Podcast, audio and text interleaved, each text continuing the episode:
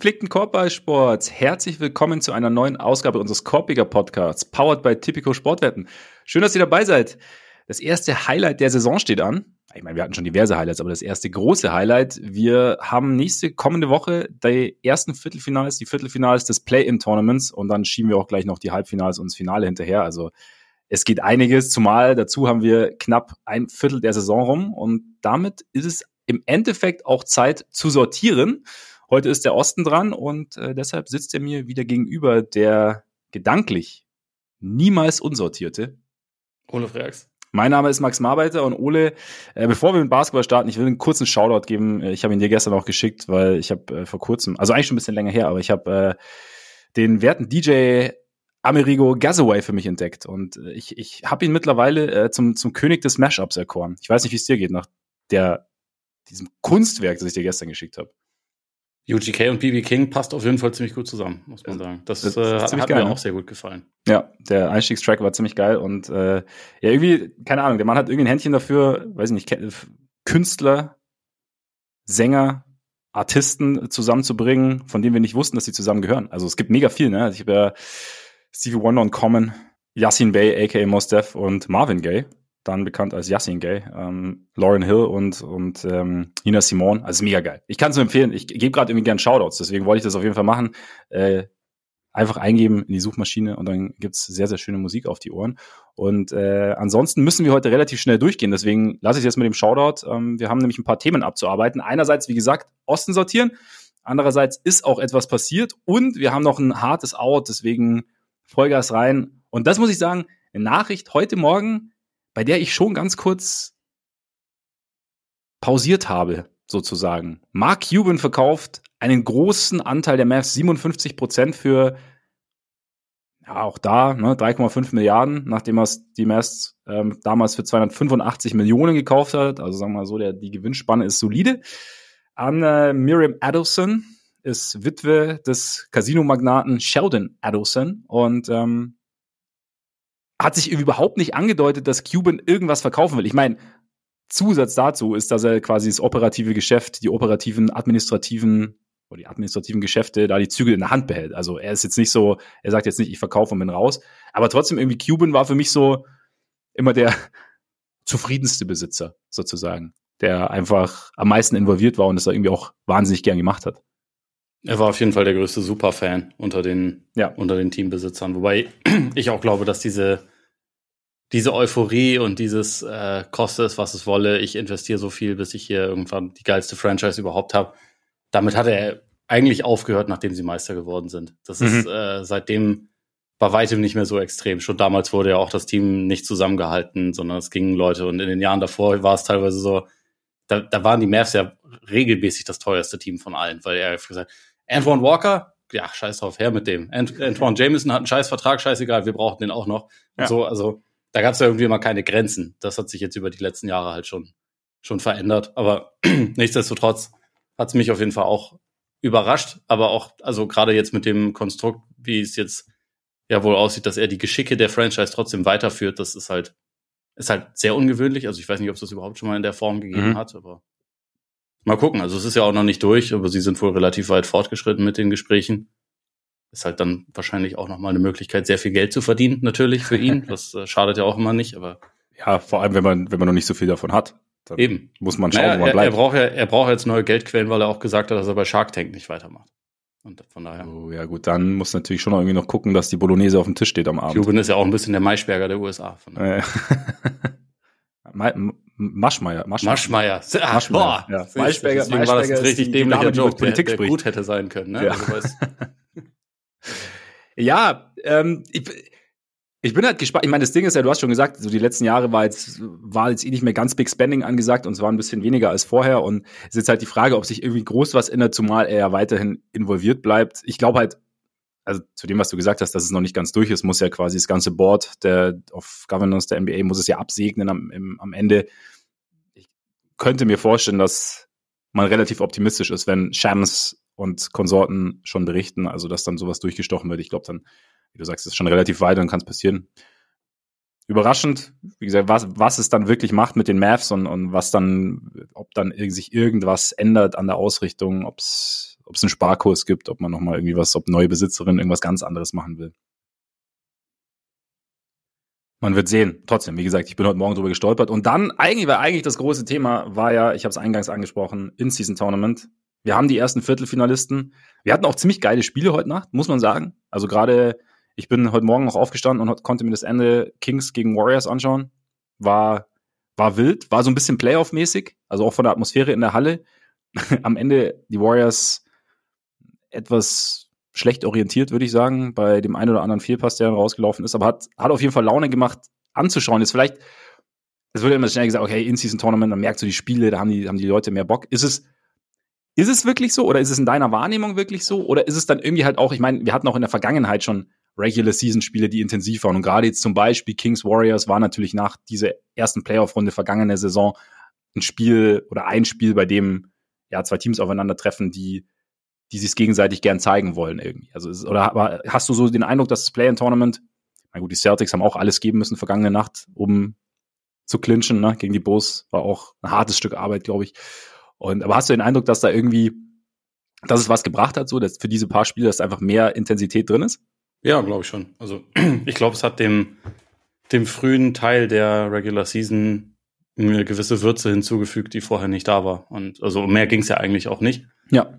Und äh, also ich bin, ich bin jetzt echt mal gespannt, wie es da, wie es dann gerade in Las Vegas sein wird, wie sie das aufarbeiten. Aber ich hatte schon das Gefühl, dass eigentlich so die die Play-in, also nee, die In-Season-Spiele, die ich gesehen habe, dass überwiegend da einfach eine ziemlich hohe Intensität dabei war und dass ja. die Teams tatsächlich sehr viel dafür investiert haben, diese Spiele zu gewinnen. Und natürlich gab es sonst auch intensive Regular-Season-Spiele, aber so in der Häufigkeit so früh in der Saison nicht unbedingt. Und insofern kann man bisher, finde ich, nur sagen, also selbst wenn die Chords teilweise kacke aussehen, war es trotzdem ein, also auf jeden Fall schon mal ein guter Versuch. Und jetzt gucken wir mal, wie es, wie es weitergeht und ob sich das etabliert und ob das jetzt einfach nur der Novelty-Effekt war oder ob es halt immer so ist. Aber ich denke eigentlich spricht relativ viel dafür, dass es immer so sein wird. Ja, ich, ich würde ich würd dir auf jeden Fall zustimmen und ich meine, zumal der coole Teil kommt ja jetzt, also wirklich dieses Single Elimination sozusagen, dass du jetzt halt ähm, dieses eine Spiel hast und dann geht's halt weiter oder auch nicht. Und ich war, also ich meine im Endeffekt, ja, LeBron hat ja auch gesagt, es sind 500.000 Dollar, die es halt gibt, ne? nimmt man auch gern mit. Aber ich glaube schon auch so als Sportler, ich glaube, so als Hobbysportler unterschätzt man das dann manchmal, was dann so so ein Turnierformat dann doch auch ausmachen kann bei bei einem Profi, die halt ja per se schon mal einfach anders gepolt sind, was den was den Siegeswillen angeht und sowas. Und wenn es dann halt irgendwie noch dieses diese zusätzlichen Anreiz gibt, könnte ich mir schon vorstellen, wie gesagt, dass es, dass es was bringt. Und jetzt nächste Woche, ich habe schon, ich habe schon Bock auf nächste Woche. Ich bin halt, was ich, du hast Vegas angesprochen, ich finde es manchmal so ein bisschen, ich bin gespannt, wie es halt atmosphärisch ist, weil zum Beispiel Sacramento vergangene Nacht war halt schon überragend und du hast halt, ich meine, du hast es ja bei, bei europäischen Cup-Wettbewerben, zum Beispiel auch FA Cup-Finale in, in, in Wembley oder DFB-Pokal in Berlin, aber gleichzeitig sind es Fußballfans in Europa, würde ich sagen, sind es eher gewohnt zu reisen und ihren Teams hinterherzureisen. Und NBA-Fans jetzt ja eigentlich weniger. Klar, du hast jetzt in den unterschiedlichen Städten vielleicht Fans und vielleicht sagt man auch, ja gut, so ein Wochenende Vegas. Ne? Verlängertes Wochenende Vegas nehme ich mit.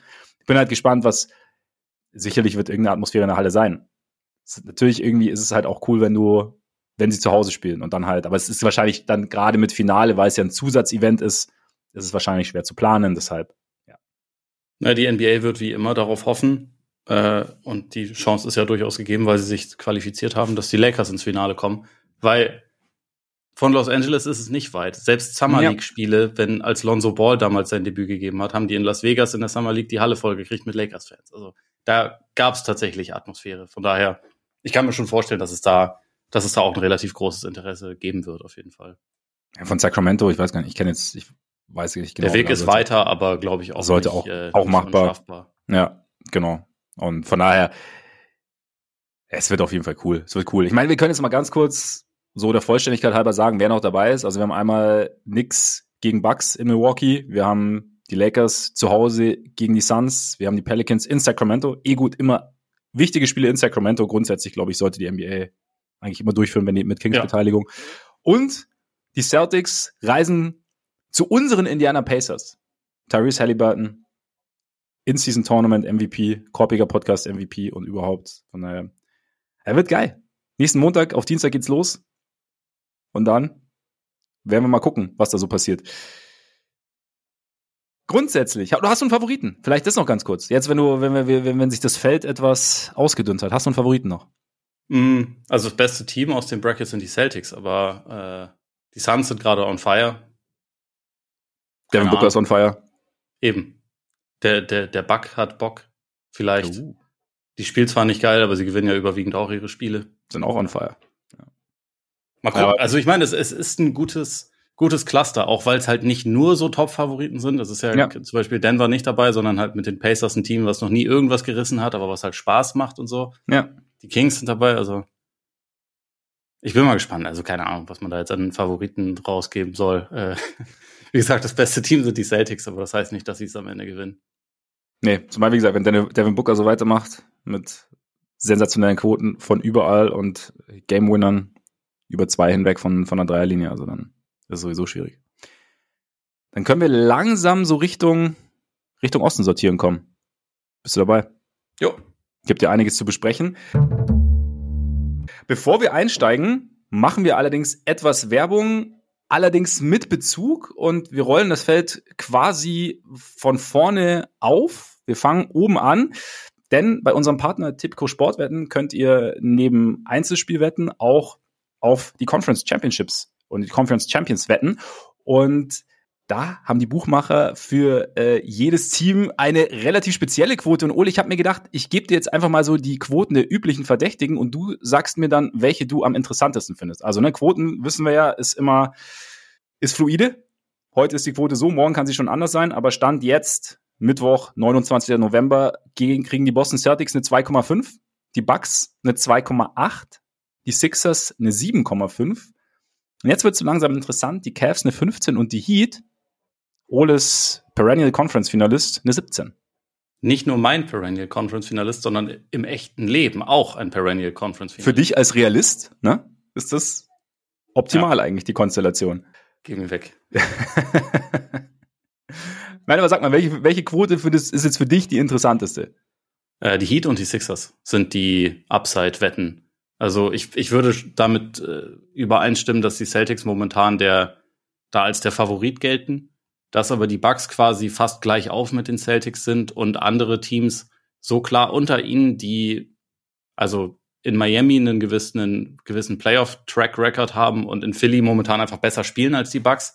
Da würde ich schon sagen, das sind die Teams, die da eigentlich am interessantesten sind und auch die, die Quoten, die da am interessantesten sind hatte ich auch so ein bisschen den Gedanken. Also klar, im, im Endeffekt ist Boston für mich Favorit, einfach weil sie es, ich meine, wir haben vor der Saison gesprochen und sie bringen es auch aufs Parkett. Klar, es gibt, gibt die Probleme, die wir schon mal besprochen haben.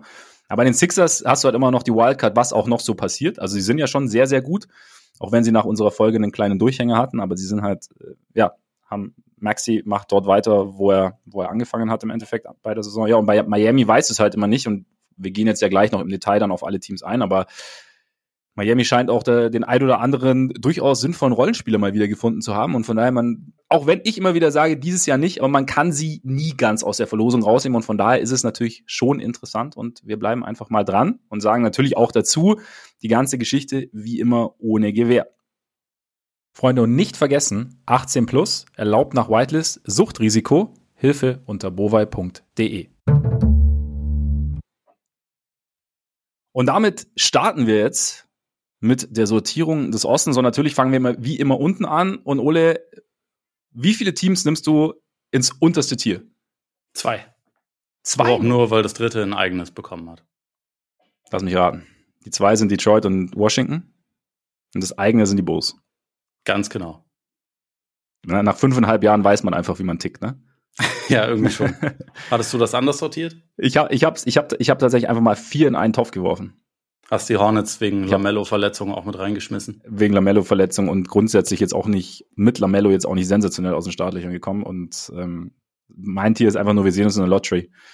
Bei den Bulls übrigens zweideutig, weil da kommen wir gleich dazu. Aber beziehungsweise nicht zweideutig, sondern zwei Weisheiten dahinter. Vielleicht auch keine Weisheit, sondern egal. Mit welchem Team wirst du anfangen? Detroit? Ja, machen wir einfach Detroit. Also ich kann ja dazu nur kurz sagen, bei mir hieß das unterste Tier einfach hinsehen tut weh und da sind also Pistons oder Oh, kannst die Bulls aber auch mit reinnehmen eigentlich. Ja, aber die da ist es halt noch mal also gut, bei den Wizards könnte man sagen, hinsehen tut weh und sie sind jung überwiegend.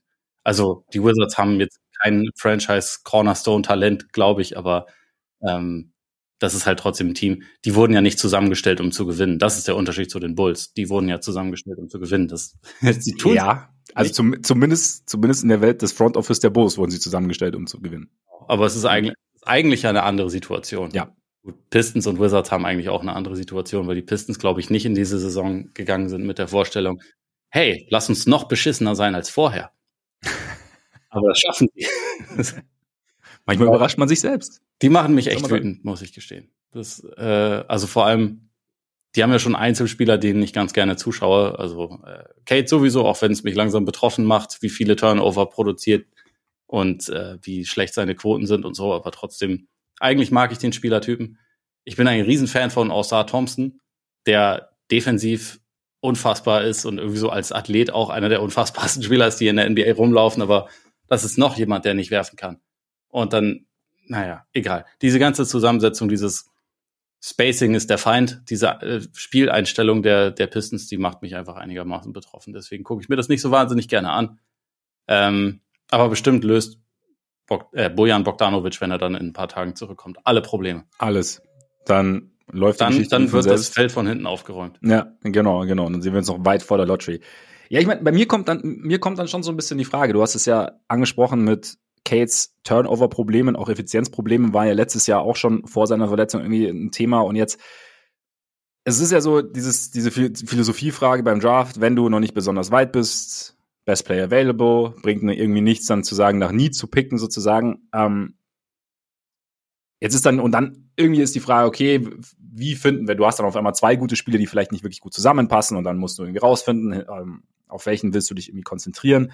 Die Frage ist dann immer, wie findest du es dann raus, wenn du, wenn du sie nicht in die optimale, in die optimale Umgebung gibst? Also wie findest du jetzt zum Beispiel raus im, im konkreten Fall von Detroit, wie, wie Kate als bester Spieler einer Offense funktionieren kann, wenn du ihm das Leben halt einfach durch nicht vorhandenes Spacing maximal schwer machst. Also natürlich muss er trotzdem nicht so viele Turnover produzieren, wie er es tut.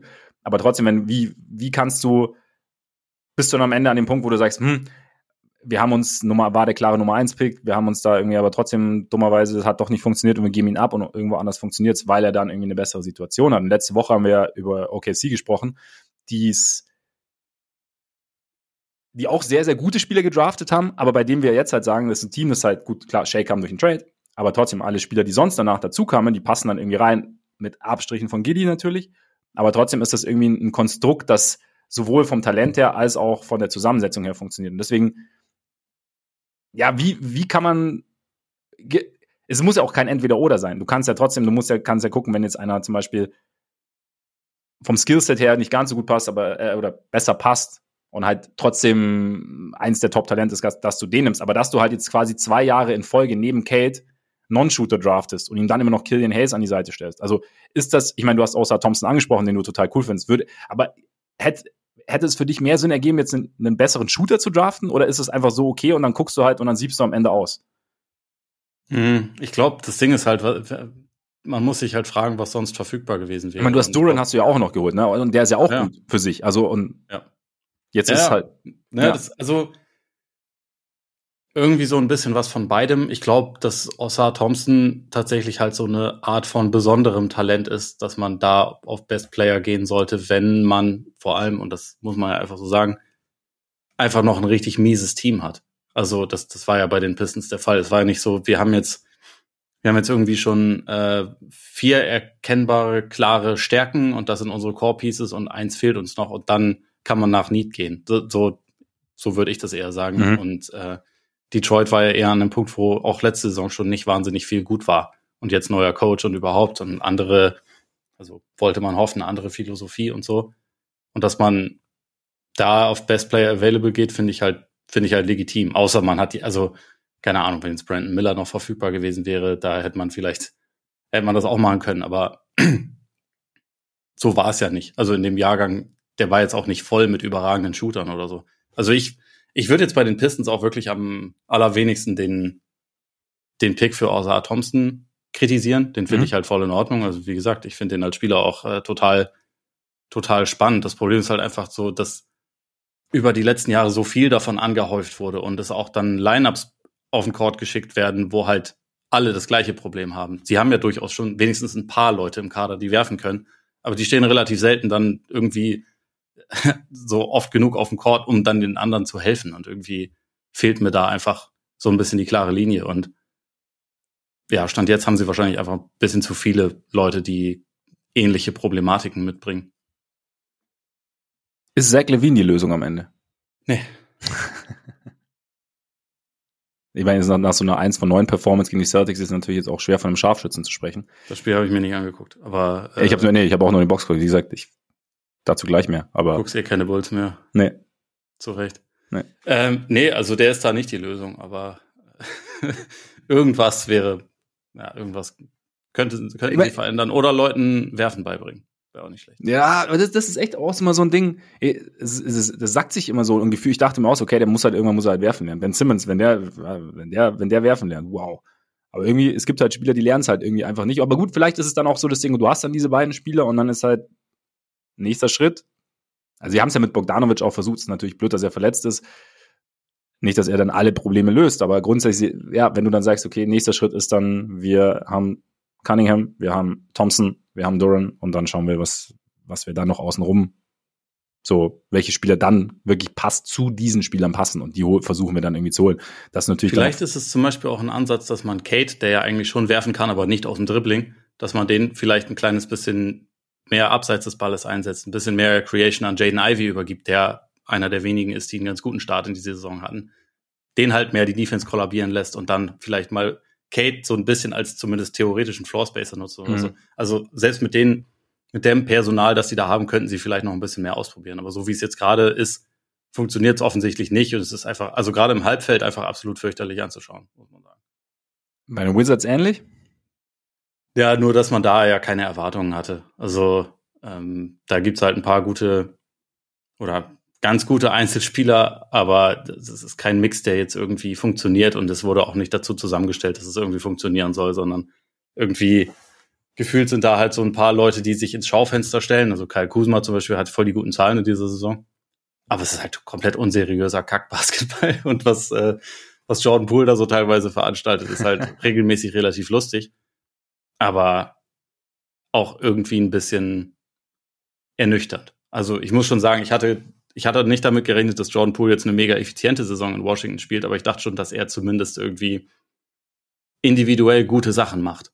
Mhm. Und das kann man leider bisher überhaupt nicht sagen, sondern das ist eigentlich echt ziemlich grauenhaft, was der da so spielt. Und das wirkt so, als wäre ihm das Ganze auch nicht so wahnsinnig wichtig oder, also keine Ahnung, oder als wäre irgendwas, als, als würde er einfach nicht, nicht einsehen, dass er selber sich vielleicht auch ein bisschen weiterentwickeln sollte. Ähm, das ja, macht einfach nicht wahnsinnig viel Spaß. Am ehesten vielleicht noch äh, Bilal Koulibaly, der, den sie ja gedraftet haben, der zumindest irgendwie defensiv ganz gut aussieht, bisher auch die paar Dreier, die er nimmt, trifft und irgendwie grundsätzlich ganz interessant wirkt, aber jetzt auch nicht unbedingt wie der Typ, der jetzt dann die Franchise ins gelobte Land führt. Das muss über Lottery passieren und wahrscheinlich über ein paar Versuche.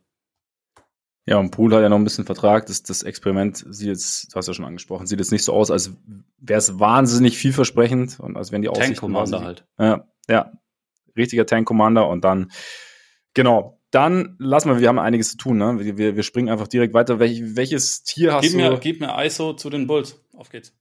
Welches? Ich will nur wissen, wie du das Tier genannt hast noch. Ach so, äh, Blow It Up. Aber auch seit drei Jahren ungefähr. Vor drei Jahren war alles gut. Als sie das ja. zusammengestellt haben, habe ich schon gesagt, blow it up. Aber da war, da war, da war Lonzo noch da. Da war, mit Lonzo war alles, war alles gut. Es war vielleicht ich stehe etwas, historisch etwas, auf der Seite der Leute, die immer gewarnt haben, die gesagt haben, wehret. Macht es nicht. Tradet, ja, tradet aber, nicht aber für Wutsch. Und ich hatte sowas von recht.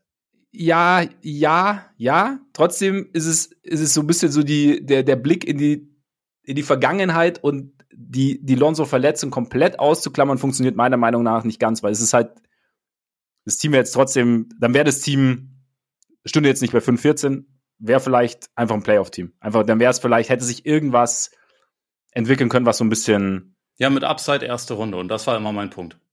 Ja, aber genau, aber das, aber das ist ja das, was sie wollen. Das Problem ist, dass sie, dass sie das, was, ja, aber das ist das, nicht das, ja, das, ja, ja, aber das Problem ist, was, was der Besitzer will. Aber das Problem ist, dass sie gerade nicht mal das kriegen. Also, und dass das, dass das auch so ein bisschen eigentlich, ich muss sagen, ich habe es mir auch ein bisschen zu schön geredet in der Offseason, aber dass das auch eigentlich so ein bisschen mit Ansage passiert ist. Also es ist halt einfach so ein bisschen Déjà-vu. Also du hast ja. immer so wieder, man muss sich einfach mal so ein bisschen auf der Zunge zergehen lassen, wen sie so in den letzten Jahren, nachdem halt klare Schwächen irgendwie zutage getreten sind, aber was sie dann da so gemacht haben in Off-Seasons und rund um Trade-Deadlines. Also sie haben halt irgendwie Andre Drummond geholt und, und ähm, Goran Dragic. Sie haben ähm, Sie haben jetzt Javon Carter geholt und Torrey Craig. Das ist alles, das sind alles nette Spieler, wenn es irgendwie gut läuft und du brauchst halt irgendwie, du hast noch ein paar Roster-Spots, die du füllen willst, aber es ist halt irgendwie, wenn du, wenn du ein Team mit klaren Schwächen bist, wenn du ein Team bist, das, das, klar, Craig und, und Carter treffen schon ihren Dreier, aber es sind jetzt nicht die Spieler, bei denen die Defense sagt so, da müssen wir, dem müssen wir auf den Zehen stehen. es ist halt nicht so. Also, und, und dass du dann, dass du, du, du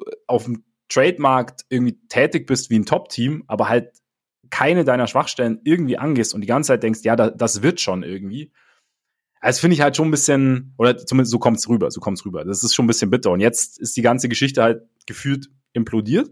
Jetzt hat halt Zach Levine keinen Bock mehr. Also es ist so, ist das was, was man so lesen kann, wenn man den äh, Chicago Journalisten so ein bisschen folgt. Und das ist dann natürlich auch so ein bisschen problematisch fürs Team, weil wenn dein einer deiner besten Spieler dein Max-Player, wenn der nicht mehr ganz so motiviert zu sein scheint, dann färbt das auch irgendwie scheinbar auf den Rest des Teams ab. Uns funktioniert, es, es passt halt einfach nicht zusammen. Wir haben ja schon mal, ich habe ja schon mal gesagt, diese, diese Top 3, Vucevic, DeRozan und Levine haben einfach ein negatives Net-Rating und wenn das halt dein Star-Trio ist, dann funktioniert es halt irgendwie nicht. Es, es, passiert nichts Neues, es ist einfach, es ist einfach immer, es ist halt immer der gleiche Scheiß und funktioniert komischerweise immer noch nicht nach zwei Jahren.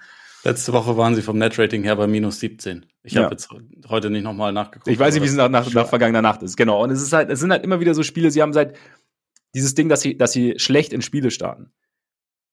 War, glaube ich, auch vor zwei Jahren schon der Fall. Also die, das ist halt echt so ein Ding, was sich die ganze Zeit durchzieht. Und das ist halt, und der Coach macht, ich kann, ich kann nicht alles einschätzen, was ein Coach macht. Aber was, was rum, wenn, wenn, wenn du immer dieselben Problematiken noch hast, dann ist dann irgendwann die Frage, was, was genau macht der Coach denn richtig, wenn die Problematiken nicht gelöst werden? Was genau macht er, um dem gegenzusteuern? Er, kann, man, kann man überhaupt irgendwas anderes ausprobieren mit in dieser Zusammensetzung? Und irgendwie, wie gesagt, ich bin gerade einfach raus. Ich keine Ahnung, meine, ich habe nicht so viel Zeit, um mir das anzuschauen, leider. Es, ist, es bleibt weiterhin mein Lieblingsteam. Ich verfolge weiterhin alles, aber die Spiele sind mir einfach momentan zu unansehnlich. Das heißt, es gibt auch keinen Take zum. Vielleicht spielen sie, wir haben ja Anfang der Saison habe ich auch noch geguckt. Ne? Wollten sie auch ein bisschen schneller spielen, mehr Dreier nehmen, irgendwie auch ein bisschen mehr Richtung Zone kommen. Aber es ist halt einfach, es, es klappt einfach nicht. Wutsch mittlerweile läuft, läuft auch gar nichts mehr zusammen. Ähm, und es ist einfach, es bringt nichts. Patrick Williams, ja, äh, ist nicht geil. Die letzten Spiele, war, wie gesagt, was ich dann am Rande mitbekomme, ist dann teilweise wieder etwas besser. Aber es ist ja, wie gesagt, es ist gefühlt, du, du draftest, draftest ein Projekt, aber investierst nicht richtig in dieses Projekt und versuchst nicht, dieses Projekt irgendwie bestmöglich nach vorne zu bringen. Nur so, wir umgeben dich mit Veteranen, die dir irgendwie gute Tipps geben und die mit dir im Sommer trainieren. Aber wenn es dann halt auf dem Feld nicht funktioniert, keine Ahnung. Wie gesagt, Levine, DeRozan, Vucevic, wie viele Würfe nehmen die ab? Patrick Williams, jetzt schnappt ihr auch mal ein paar Würfe. Klar, es kann, er kann es besser machen, aber es ist, ja, es ist einfach deswegen, wir sehen uns in der Lottery, ist da in dem, in dem Sinne zweideutig, weil da schiele ich gerade so ein bisschen drauf. Weil alles andere ist natürlich, ja, es wird ich, ich glaube, ich gehe davon aus, dass es Trades gibt und dann bin ich gespannt, wer wo landet und wer und was an Picks zurückkommt und wie dann, wie dann die Zukunftsaussichten so sind. Aber es ist halt einfach, es ist halt maximal irgendwie frustrierend und macht halt irgendwie überhaupt keine Freude. Also, weil es halt, weil, weil wie gesagt, es ist, es ist nicht mal, man hat irgendwie am Anfang richtig was probiert mit Vucevic, mit DeRozan, mit Ball und dann einfach aufgehört. Ja. Und dann, und wie gesagt, und dann bin ich auch so, ja, an dem Punkt, ja, was, was, was genau macht man, also was, was genau ist das Ding? Was, was genau, ja, was, was genau macht auch dein Coach? Also was, was ist das? Also warum, warum ist der Coach so fest im Sattel? Also warum hinterfragt man nicht? Also da gibt's ja auch gar nichts. Das ist einfach so, ja, so, ne? So, schön. 5 von 14. Ich war ja äh, also auch vor dieser Saison absolut nicht optimistisch, aber dass es so schlecht sein würde, so schnell hatte ich tatsächlich auch nicht unbedingt ja. äh, gedacht. Übrigens, sie nehmen tatsächlich mehr Dreier als vorher. Ich habe gerade mal nachgeguckt. Ja, ja, ja. Sie Auf treffen sie aber nicht gut. Sie nehmen auch weniger lange Zweier, aber immer noch die meisten der Liga. Und sie treffen aber auch die langen Zweier nicht mehr. Also irgendwie, naja, ist halt einfach. Man, man darf es mittlerweile schon offen eingestehen, dass der Mix einfach nicht funktioniert und dass diese ja ja, Strategie, die sie hatten, auch einfach nicht wahnsinnig geil aufgegangen ist. Äh, mir tut's dir gegenüber tatsächlich leid, weil eigentlich bei, bei allen 30 Teams, äh, ja, wobei Memphis kannst du gerade vielleicht ausklammern, aber bei 28 Teams kannst du ansonsten eine Sache sagen, die zumindest spannend äh, ist oder wo ja. man gerne hin, hinschauen möchte und sehen, ah ja, da, da könnte ja irgendwie was draus werden, selbst wenn die Teams nicht gut sind. Bei den Bulls ist gerade gar nichts. Nee. Muss man einfach sagen. Deswegen, ja, ich, ich, ich fühle mit dir. Es ist gerade echt, es ist, ist sehr trist. Und ich meine, es kann, es kann sich schnell ändern. Mach einen, geschick, einen geschickten Trade, also hab ein Team, das irgendwie so ein bisschen. Genau, schick einfach die ganze Starting Five, trade sie in einem geschickten Trade weg und fang von vorne an. Ja, ich finde immer so, ich finde so Trade Proposals geil, wenn du dann quasi letztens, ich weiß gar nicht, ging die Rosen, Lavine und Vucevic irgendwo hin oder keine Ahnung, also nicht, nicht die drei oder oder Caruso ein, aber halt wo du wo du drei drei Fünftel der Starting Five oder so oder drei Sechstel der ersten sechs irgendwie wegtradest zum selben Team. Wo man denkt, ja, welches Team genau hat denn Bock, sich genau die Problematik da reinzuholen? Weil es Lakers. Ist, ja. Das ist immer die Antwort. Ja. Bei all diesen Fake Trades, das ist immer die Antwort, die Lakers. Ja, aber das wäre zum Beispiel, das wäre genau zum Beispiel irgendwie sowas. Du, du kriegst es irgendwie hin, dass du es ihnen irgendwie schmackhaft machst. Nicht, dass ich glaube, das passieren wird, aber du irgendwie denken die Lakers, wenn sie Caruso, Levine und DeRozan holen, zum Beispiel, dann haben sie dann irgendwie, dann haben sie einen perfekten Mix und dann ist auch Austin Reeves ist dann irgendwie, dann musst du den halt abgeben dafür. Und dann hättest du wieder was ein bisschen, bisschen aufregenderes. Aber ja. die Wahrscheinlichkeit, dass es passiert, oh, ist sehr gering. Ich, nicht, ich glaube es auch nicht. Wäre auch crazy. Aber machen wir mal mit dem nächsten Tier ja. weiter. Wobei du hattest die Hornets noch in dem Tier, ne? Ich genau. Ich habe, wie gesagt, ich bin kein, ich bin kein Hornets großer Hornets-Verfolger. Jetzt hast du aber eben, Lamello hat jetzt diese Knöchelverletzung, Severe Ankle Sprain, glaube ich, was, und äh, soll laut Shams Extended Time verpassen. Schön ja. wieder ein bisschen Deutsch-Englisch gemischt, aber. Dann kann man sie auch fairerweise schon wieder mit, äh, also dann, dann würde ich dem auch schon wieder eher zustimmen, dass man die unten mit reinpacken kann. Wa was? Aber wenn, wenn, wenn du sagst, dann würdest du zustimmen, was macht dich jetzt, oder was hat dich trotz des 5-11-Starts abgehalten, sie unten mit reinzutun? Naja, es gibt halt offensiv schon einfach Tools, muss man sagen. Also das war, die hatten schon einige Spiele, in denen, in denen die Offense insgesamt ziemlich gut aussah. Sie haben da talentierte Leute und auch wenn er, ja, ich will das in Worten nicht unbedingt, aber du weißt wahrscheinlich, was ich meine, aber ähm, ich finde es jetzt nicht, persönlich ziemlich mies, dass Miles Bridges wieder spielt, aber er spielt ja und er sieht halt auch, also er spielt ja ganz gut und der ist halt mhm. halt erst nach zehn Spielen wiedergekommen und äh, seitdem, also sie haben, hatten zum Beispiel gegen Boston gewonnen, äh, gut, gegen, dass sie gegen Washington gewonnen haben, ist jetzt nicht so eine ganz große Sache, hey. aber äh, ich bin immer noch der Meinung, dass eigentlich, auch wenn die Teile vielleicht nicht alle perfekt zusammenpassen, dass eigentlich schon einigermaßen viel Talent in der Mannschaft steckt. Aber Lamello muss das zusammenhalten. Und wenn der jetzt wieder Wochen ausfällt und es halt wieder der Knöchel ist, was ja letzte Saison schon das große Problem war, dann, dann sehe ich es tatsächlich auch nicht. Also ich habe jetzt mir heute Morgen zum Beispiel auch das Spiel gegen die Knicks von ihnen angeguckt. Ähm, und das war halt dann einfach sofort wieder so, es gibt dann eigentlich keinen, der so richtig Bock hat, andere in Szene zu setzen, sondern es ist dann halt mhm. halt mehr, ich habe jetzt den Ball, dann mache ich jetzt auch was damit. Und zwar wer? Wenn ich ihn schon mal. Finde ich nämlich ganz geil. Ja. Und sie haben auch mehrere Leute, die halt ganz gute Shotmaker sind, aber es, also die Linie geht dann halt so ein bisschen verloren. Und defensiv ist das Team eh kacke. Also vor allem dann, wenn Mark Williams nicht spielt, der ist, der ist wirklich nicht zu beneiden, ne? weil der versucht wirklich alles und macht, macht defensiv auch wirklich sehr viel richtig, aber es, ja. er kann gar nicht so viel richtig machen, wie die anderen falsch machen. Insofern läuft er da immer hinterher und jetzt, ja, muss man sagen, dann, dann ähm, wird Charlotte wahrscheinlich halt auch einfach wieder schnurstracks in die Lottery marschieren und dann gucken wir mal, was passiert. Vielleicht gibt's ja auch, also das ist ja auch ein Team, was so von den Veteranen her durchaus noch, auch noch wen abgeben Stimmt. könnte, der woanders dann interessanter ist. Ähm, aber ja, irgendwie, ich glaube immer noch, dass es eine Version dieser Hornets-Saison gegeben hätte oder hätte geben können, wo sie äh, ums Play-In mitgespielt hätten. Aber da, da würde ich jetzt auch mal nicht mehr von ausgehen. Da würde ich mit, da würde ich dir übereinstimmen, würde ich, ne, verkackt.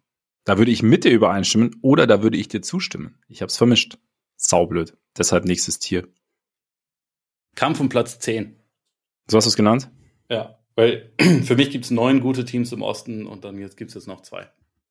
Okay. Und das sind die Raptors und die Nets? Genau. Ich hab's, ich habe jetzt noch, ich habe noch die Hawks mit reingenommen und ich hab's. Äh, Kaka. Kaka. Genau, ich habe sie, äh, ich hab's frei an äh, Eminem's Guilty Conscience angelehnt. Who are you? I'm a motherfucking playing team. Maybe. Okay. Ja. Weil auch bei den Raptors ist halt auch so ein bisschen, auch da passt es wieder, finde ich, aus zwei Perspektiven. Who are you? Weil, also es passt eigentlich bei allen Teams, finde ich. Weil es irgendwie alle, sind alles so ein bisschen, es sind alles ein bisschen komische Teams auch. Meine Raptors haben wir ja schon oft genug gesagt, dass halt, es ist so, die Raptors sind irgendwie so ein bisschen die Bulls mit Perspektive, finde ich. Es ist auch so ein bisschen komisch, was die da machen die ganze Zeit. Also es ist auch so, ja, irgendwie halt, die haben wenigstens einen Coach gewechselt und haben mit Schröder einen neuen Point Guard geholt, aber trotzdem, sie haben immer noch diese, sie haben immer noch dieselben Spieler beieinander, bei denen man irgendwie auch denkt so, hm, Spacing. Und mhm. der Scotty, für den wäre Spacing relativ gut, aber irgendwie die anderen, die so dabei sind, die, die können es nicht so zu 100 Prozent liefern. Und ja, na, aber wir probieren es jetzt trotzdem nochmal. Es ist halt das Ding, da sind halt die Spieler so ein bisschen interessanter. Das heißt, du hast da sicherlich andere Möglichkeiten, wenn jetzt zum Beispiel sie sich entscheiden sollten, Siakam zu traden oder wenn sie sich entscheiden sollten, ähm, doch irgendwann eine Nobi zu traden, wobei der ja eigentlich ganz gut noch reinpasst. Und sie haben halt Scotty Barnes, also der ja sehr, sehr gut in die Saison gestartet ist, so ein bisschen vielleicht teilweise ein bisschen abgekühlt ist und aber ja, und sie sind halt irgendwie auch noch so ein bisschen am Ausprobieren, habe ich so den, den Eindruck. Deshalb an, am Ende stehen jetzt bei 8 und 10. Sind sie vielleicht so odd one out oder es gibt halt dann irgendwie nochmal, weil talentmäßig ist ja, ist ja durchaus was vorhanden. Ja, ja, deswegen, also ich fand auch, dass die ziemlich schwer einzuordnen sind, weil irgendwie da, wo sie, wie der Kader jetzt gerade aussieht, schwimmen sie irgendwie so mit und es kann für Platz ja. neun oder zehn reichen, es kann auch Platz elf oder zwölf sein. Irgendwie so in der, in der Gegend sind sie, weil sie sind nicht, also nichts richtig schlecht und sie sind auch nicht so richtig, richtig gut. Also ich meine, defensiv sind sie besser als offensiv, aber es ist jeweils nicht so, dass man jetzt sagen kann, in irgendeiner Hinsicht sind sie total dominant. Und also wie du ja. gesagt hast, man hat so das Gefühl, sie suchen eigentlich noch ein Stück weit nach der, nach der Identität. Und es gibt dann halt einfach auch die, die Möglichkeit, dass der Kader während der Saison verändert wird. Also sollte ja wahrscheinlich auch so sein. Grady Dick haben sie mittlerweile in die G-League geschickt, wo er ja. auch irgendwie in den ersten Spielen nichts getroffen hat. Aber naja, ist vielleicht für ihn ein ganz guter Schritt, um dann früher oder später sein, sein Selbstvertrauen und seinen Wurf wiederzufinden, um dem Team irgendwie zu helfen. Aber ja, jetzt gerade ist es halt irgendwie einfach so ein so ein mittelmäßiges Team insgesamt. Einfach passt damit ja. gut zu den Nets, die auch absolut mittelmäßig sind. So in jeder Hinsicht. Auch wenn sie jetzt ein paar mehr Spiele oder ja, also ich glaube, sie haben einen Sieg mehr geholt, also von wegen ein paar mehr ja, Spiele, aber. Dafür zwei weniger verloren. Ja, genau, sie hatten einfach nur weniger. Ähm, stehen jetzt gerade ein bisschen besser da, aber eigentlich hat man da ein ähnliches Thema, nur dass man halt jetzt, finde ich, nicht, nicht sagen kann, sie haben jetzt so ein Stück wie Barnes, wo man sagen kann, das mhm. ist jetzt der, derjenige, um den es aufgebaut wird. Also ich finde auch, was man bisher von Michael Bridges in dieser Saison gesehen hat, ist eher, dass der nach wie vor ein super Komplementärspieler ist, aber jetzt nicht unbedingt so der Typ, hey, ich kreiere jetzt die ganze Zeit Vorteile für mich und andere und äh, über mich läuft die Offense. Ich glaube, das ist halt eher nicht das Rezept, das man braucht. Und so, so einen Spieler brauchen sie auf jeden Fall noch. Außer Cam Thomas ist das, der natürlich jeden Wurf einfach nur selber nimmt. Ja, ja. aber, so eine Zeit verletzt war, aber. Ja. Was mich bei den Nets immer so ein bisschen wundert bei dem Personal, was sie haben, ist, dass sie defensiv so schlecht sind. Also, beziehungsweise, ja, unterdurchschnittlich, weil eigentlich mhm. haben sie haben sie ja schon wirklich gutes Personal dafür, aber waren auch nicht immer alle gesund. Also insofern, das spielt da vielleicht auch noch mit rein. Aber liegt es dann so ein bisschen daran, dass du, also sie haben jetzt nicht diese klassischen kleineren Spiele, also sie haben halt, es ist halt alles, alles sehr, sehr lang, dass dann irgendwie so dieses, ja, so ein bisschen dieser, dieser Point of Attack Aspekt dann irgendwie fehlt oder dass du gerade da dann, ich meine, am Anfang war, war Simmons irgendwie, hat dann in Anführungszeichen Point Guard gespielt, aber das, der natürlich, der aber auch schon zu Philly-Zeiten Probleme, Probleme mit kleineren Spielern hatte. Ähm, und Dinwiddie gilt ja jetzt auch nicht als ganz großer Defensivspezialist. Es ist da so ein bisschen das Problem, dass du halt quasi die, die, die Defense-Kompetenz sich so ein bisschen auf, auf den Flügel und dann auch auf, auf Claxton irgendwie konzentriert. Kann sein. Also beziehungsweise bei, ich glaube auch, dass Bridges sowas ja schon könnte, aber dafür ist hm. seine Rolle gerade offensiv zu groß. Ja. So, das hat er ja auch selber mittlerweile zugegeben, was ich ganz fair finde, aber das. Super Typ äh, einfach, der Michael. Ja, ja, aber dass unter der größeren offensiven Rolle seine Defense so ein bisschen gelitten hat. Also das, das fand ich auch, dass der, der Trend übers letzte Jahr so ein bisschen in die Richtung ging. Aber insofern, ja, es ist ein guter Punkt. Also es kann, kann gut sein, dass ihnen Point of Attack Defense einfach ein bisschen fehlt. Und gleichzeitig. Oder ein Guard-Verteidiger einfach. Also ein Klasse, also halt einfach der vom Körperbau her eher Guard-Verteidiger ist. Oder von ja, ja, ja, das meine ich. Aber ja, also ja. so von den, sie brauchen halt auch meistens entweder einen von Dinwiddie oder Thomas auf dem Feld, die das ja positionell ja machen könnten, aber jetzt beide halt nicht die großen Verteidiger sind. Aber das sind halt so die Leute, die am ehesten konstant irgendwie kreieren können. Du meinst, sie müssten eigentlich Alex Caruso holen? Der kann auch für niemanden kreieren, der kann einfach nur Defense spielen. Ja, eben, aber immerhin wäre es ein Guard-Verteidiger, wäre zumindest die Defense gut. Vielleicht, aber die Offense wäre dadurch halt noch schlechter. Hm? Ja, wahrscheinlich schon. Ja, doch, wäre sie. Wär sie. Wobei, sie, sie ist bisher gar nicht so schlecht, muss man dazu sagen, aber äh, sie, sie würde dadurch eher schlechter werden, glaube ich. Das stimmt, das stimmt. Aber Caruso ja, kannst, du ne, kannst du jedem Contender andrehen, aber ich ja, auf jeden Fall. was er in Brooklyn soll. Auf jeden Fall. Ah, ich bin, das, ich glaube, das wird auch fast passieren, weil er ist einfach total verschenkt in Chicago. Also ja. er tut mir, ich finde es total geil, dass also einer der, eigentlich, doch einer der wenigen Lichtblicke, Caruso, weil es halt einfach, weil es glaube ich ein Spieler, den findest du einfach geil, wenn er in deinem Team ist, den findest du selbst geil, wenn er nicht in deinem Team ist. Und ja, aber es ist halt trotzdem ein bisschen, also es wäre cool, wenn er in eine für sich bessere Situation käme. Und ja, bei Bridges finde ich halt, ja, ich meine, es ist halt, glaube ich, in, in, in Phoenix war die Rolle vielleicht etwas zu klein für ihn. Und jetzt ist sie halt etwas zu groß in Anführungszeichen und so halt, ja, so eine, so eine zweite Second Banana. Vielleicht gar nicht so schlecht. Wer weiß, wie sich das noch entwickelt. Und du hast danach die Hawks, hast du im nächsten Tier. Und das heißt. Genau. Das heißt Playoff bis Play-in-Teams, das ist bei mir auch das Größte. Also da sind äh, mehrere drin, wo ich mir auch mit der Sortierung noch ein bisschen schwer schwer tue. Mhm. Aber ich, ich schätze die Hawks tatsächlich auch vom Talent her einfach besser ein als die, über die wir jetzt bisher gesprochen haben. Deswegen wären sie so das, das hinterste vom nächsten Tier. Ja, also ich habe die anderen Teams sagen, die da noch mit drin sind. Lass mich warten. Pacers, Magic, Cavs und nix. Das ist lame, aber ja. Ja. Ich habe nämlich die vier Teams sind bei mir dann auch das nächste Tier und ich habe es ja Playoffs, egal wie. Also weil ich gehe ja. davon aus, dass die plus die vorderen vier dann in den Playoffs landen und ähm, die Hawks halt noch irgendwie im Play-In sind, aber dann irgendwie rausgehen. Wobei du da natürlich immer so die Wildcard Trey, Trey Young hast, der in letzter Zeit auch mal wieder punktemäßig so ein bisschen explodiert ist und der dann halt dir dann auch mal einfach so ein Play-In-Spiel gewinnen kann, wenn er halt komplett heiß läuft. Ähm, die Hawks, das ist halt auch so ein Ding. Deswegen halt auch Who Are You? Weil schlecht gestartet, glaube ich, mit 0-3 war es damals. Und dann hatten sie so, so einen Zwischenspurt und ich dachte schon so, oh, die Hawks. So, es sieht alles so ein bisschen egalitärer aus. Ähm, Young spielt ein bisschen mehr Aufbau junge Spieler irgendwie, das, das funktioniert jetzt alles ein bisschen, ich meine, und, und gleichzeitig hatte Young da schlechte Quoten und trotzdem hat es irgendwie funktioniert. Da ich, okay, ne, so mit Quinn Snyder jetzt, so der Basketball, vielleicht ist es angekommen. Ja, und dann sind sie in den nächsten, letzten zehn Spielen sind sie wieder bei vier und sechs. Und dann ist es halt, ich meine, was, was ist das Problem der Hawks? Also ich verstehe, weil Talent ist ja da. Also was ist, was ist das? Ja, es, ich glaube, es gibt da einige einige Sachen, aber also in erster Linie ist es immer noch so, und das hatten wir über die letzten Jahre auch mehrfach mit ihnen. Das ist ein geiles Offensivteam, was, was nicht verteidigen kann. Und äh, also aber dieses Jahr bei, bei Cleaning the Glass sind sie, haben sie die drittbeste Offense, obwohl Trey Young zu Beginn der Saison keinen Wurf getroffen hat und immer noch quasi auf dem Weg ist, sich da zu normalisieren. Steiler trotzdem, Berg jetzt, ne?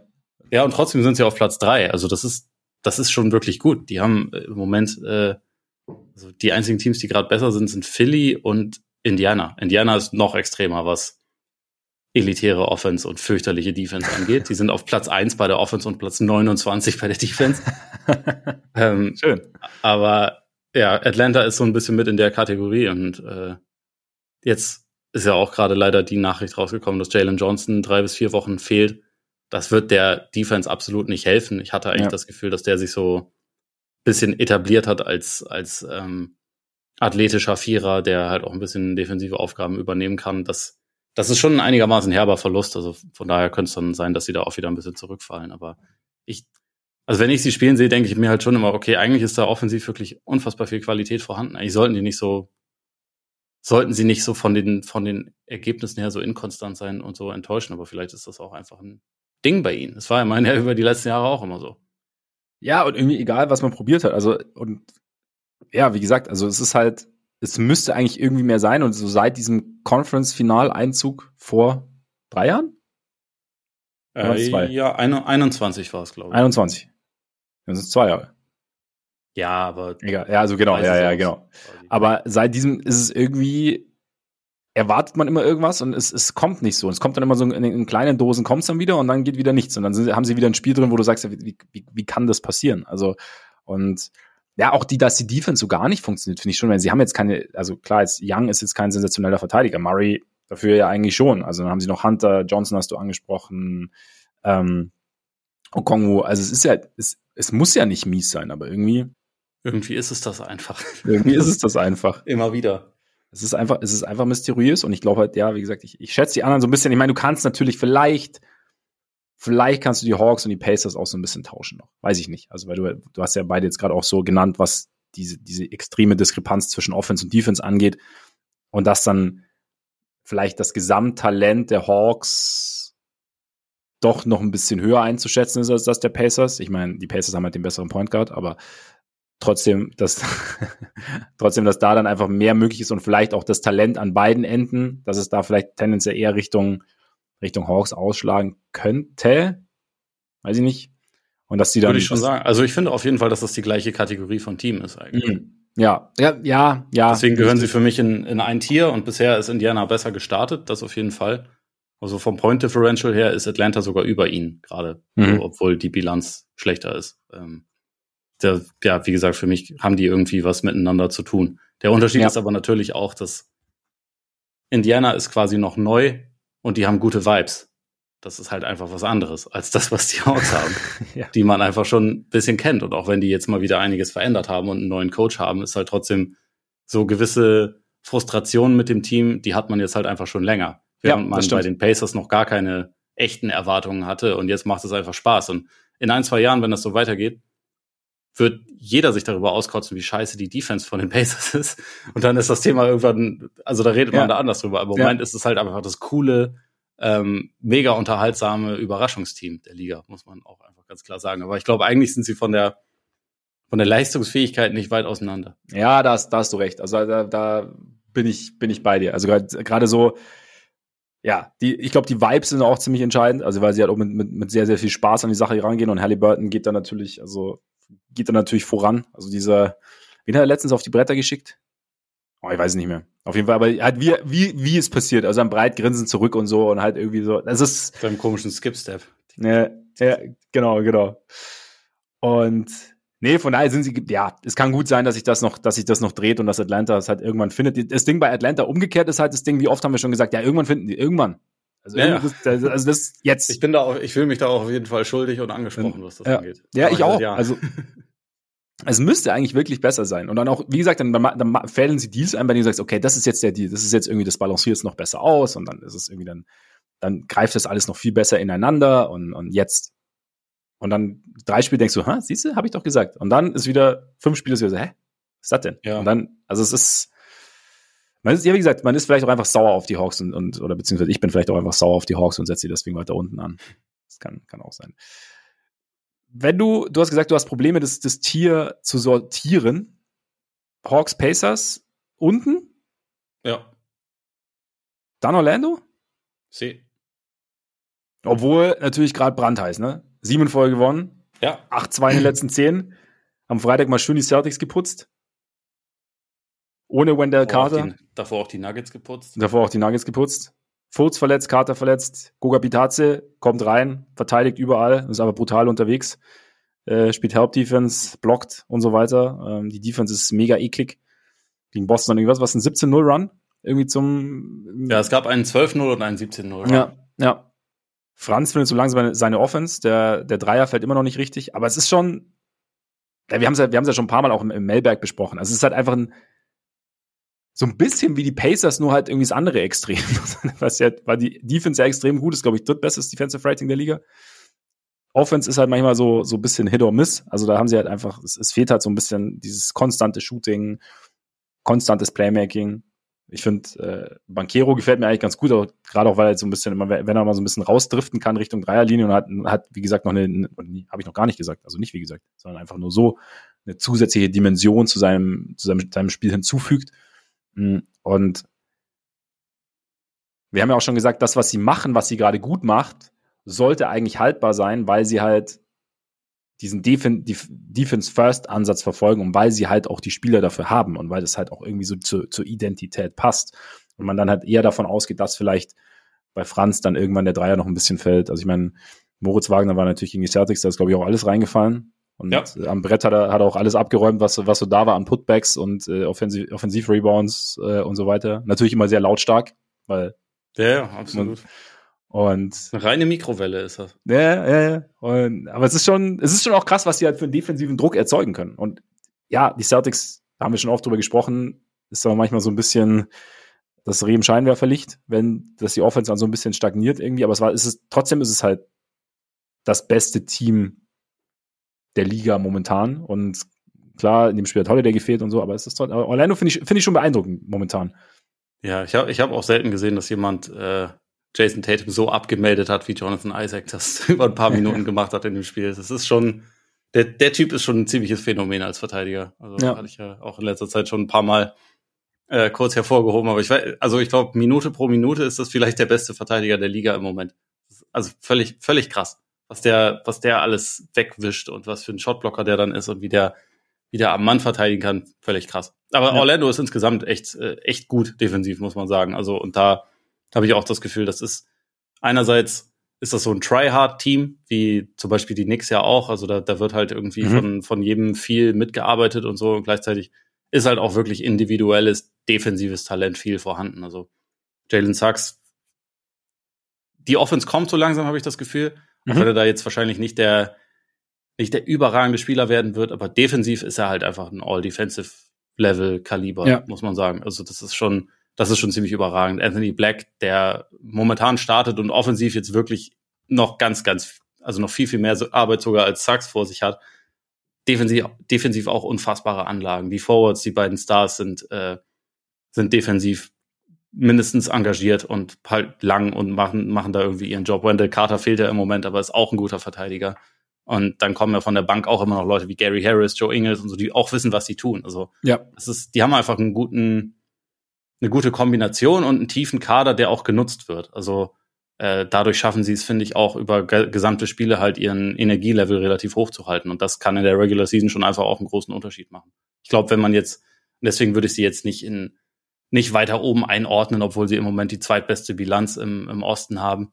Ich glaube, wenn man dann irgendwann Richtung Playoff-Serie gehen würde, dann haben sie offensiv schon relativ viel, relativ viel an Schwachpunkten, ja. was dann zu tragen kommen würde und ja. wogegen man quasi planen kann. Aber so in der Regular Season ist das, ist das, sind die sehr gut dafür aufgestellt, um einfach viele Siege einzuholen. Ähm, mit dem, mit dem, was sie haben. Und auch die Offense ist in, in letzter Zeit viel besser geworden. Also zu Beginn der Saison war das ja einigermaßen, einigermaßen fürchterlich, aber im Moment sind sie mittelmäßig und mittelmäßig ist für Orlando sehr, sehr, sehr, sehr, sehr gut. Das haben sie nämlich über die letzten zehn Jahre, glaube ich, einmal geschafft. Ja, wenn du noch eine der besten Defenses dazu hast, dann pendelt sich das, das ganz ja, gut aus. Das ist eine sehr solide Baseline. Ja, absolut. Kennen wir, wo wir dabei sind, bei Cleaning the Glass, genau, einmal. Äh, in der Saison 2015, 2016 hatten sie das 17. beste Offensivrating. Und seitdem immer mindestens Platz 21 oder höher, also zwischen Platz 21 und 30. Das letzte Mal, dass sie in der Top 10 waren, war 2010, 2011. Wow, also, okay. Da war übrigens auch das letzte Mal, dass sie sieben Spiele in Folge gewonnen haben, wie, wie jetzt gerade. Da können sich die Bulls, was Kontinuität angeht, noch eine Scheibe von abschneiden. Also vielleicht ja. auch noch ein bisschen dranbleiben bei dem, was man, bei dem man gerade auf der Spur ist in Chicago. Ne? Wahrscheinlich. Naja, ja. Nächstes Team Cavs oder nix? Äh, ja, lass mal die Cavs machen, weil also die Cavs sind für mich immer noch eine, eine Blackbox in dieser Saison. Die, also es, sieht bisher nicht so überzeugend aus. Ich hatte an sie höhere Erwartungen auf jeden Fall. Ich dachte ja, vor der Saison, dass die vielleicht sogar die meisten Siege im Osten holen könnten. Stimmt, da war ja was. Eine Top-3-Platzierung. Würde ich auch immer noch nicht ausschließen, aber im Moment ist es halt einfach so, die Offense sieht nicht wirklich gut aus. Sie haben aber bisher auch irgendwie vier oder fünf Spiele nur gemacht, wo ihre Big Four am Start war. Und deswegen würde ich da jetzt auch davon absehen, zu sagen, da, blow it up, Kackteam.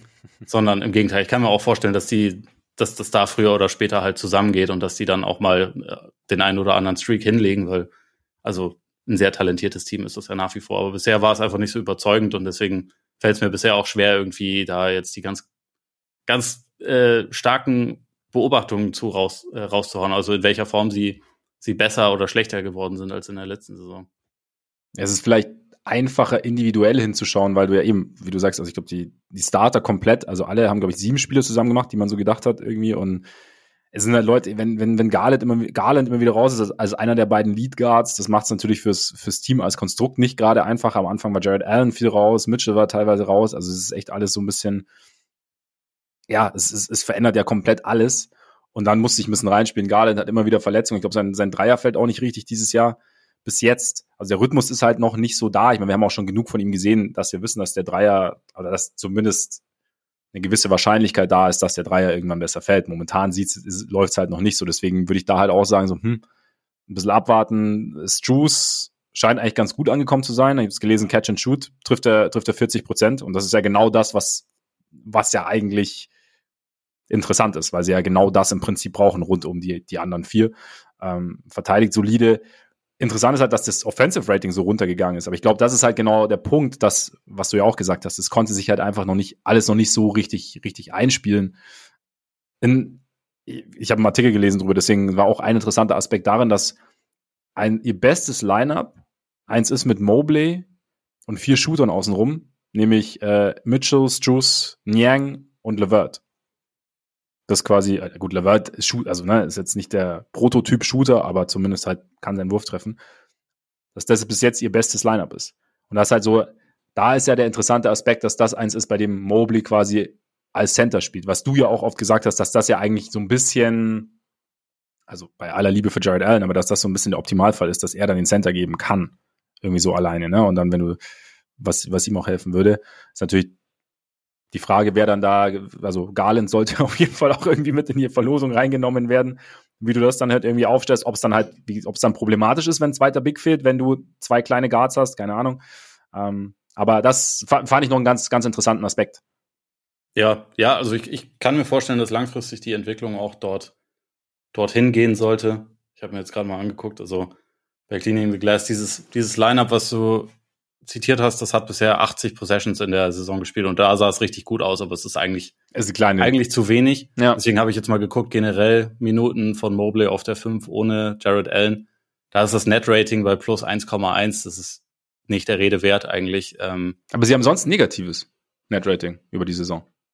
Haben Meine sie, glaube ich, nicht mehr. Aber nicht es mehr? ist, glaube ich, sehr, äh, es ist relativ nah an der ja, es ist plus 0,2. Okay, okay. Also Dann hat, da hatte ich da noch alte Zahlen von Ja, die sind auch bei jeder, bei jeder Plattform ein bisschen unterschiedlich, ja. weil die anders berechnet werden. Bei Cleaning the Glass hast du halt irgendwie Garbage Time nicht mit drin. Deswegen ist es da so, immer, ja. weicht es ein bisschen ab, aber eigentlich ist es ja mehr das, ja. was man haben will. Ähm, also es gab jetzt schon relativ viele Lineups mit ihm auf der 5 in dieser Saison ohne Allen. Was da auffällt, aber das löste jetzt Allen auch nicht wirklich, dass die halt sehr schlecht defensiv rebounden. Ähm, mhm. Die Defense sieht ansonsten aber ganz solide aus. Aber was ich jetzt eigentlich erwarten würde, wenn man Mobley auf die 5 packt und halt mehr Shooting hat, dass die Offense richtig gut ist. Und das ist bisher da nicht der Fall. Aber das ist auch was, da würde ich halt in zwei, drei Monaten eher nochmal reingucken, ja. wenn halt ja. hoffentlich Garland ein bisschen mehr gespielt hat, wenn es auch mehr Garland, Mitchell, Struce und mal gucken gegeben hat und man irgendwie da sich noch ein bisschen mehr das bewerten kann, was die so, was die so wirklich dann zusammenreißen. Weil es war bisher einfach wirklich zu wenig, meiner Meinung nach.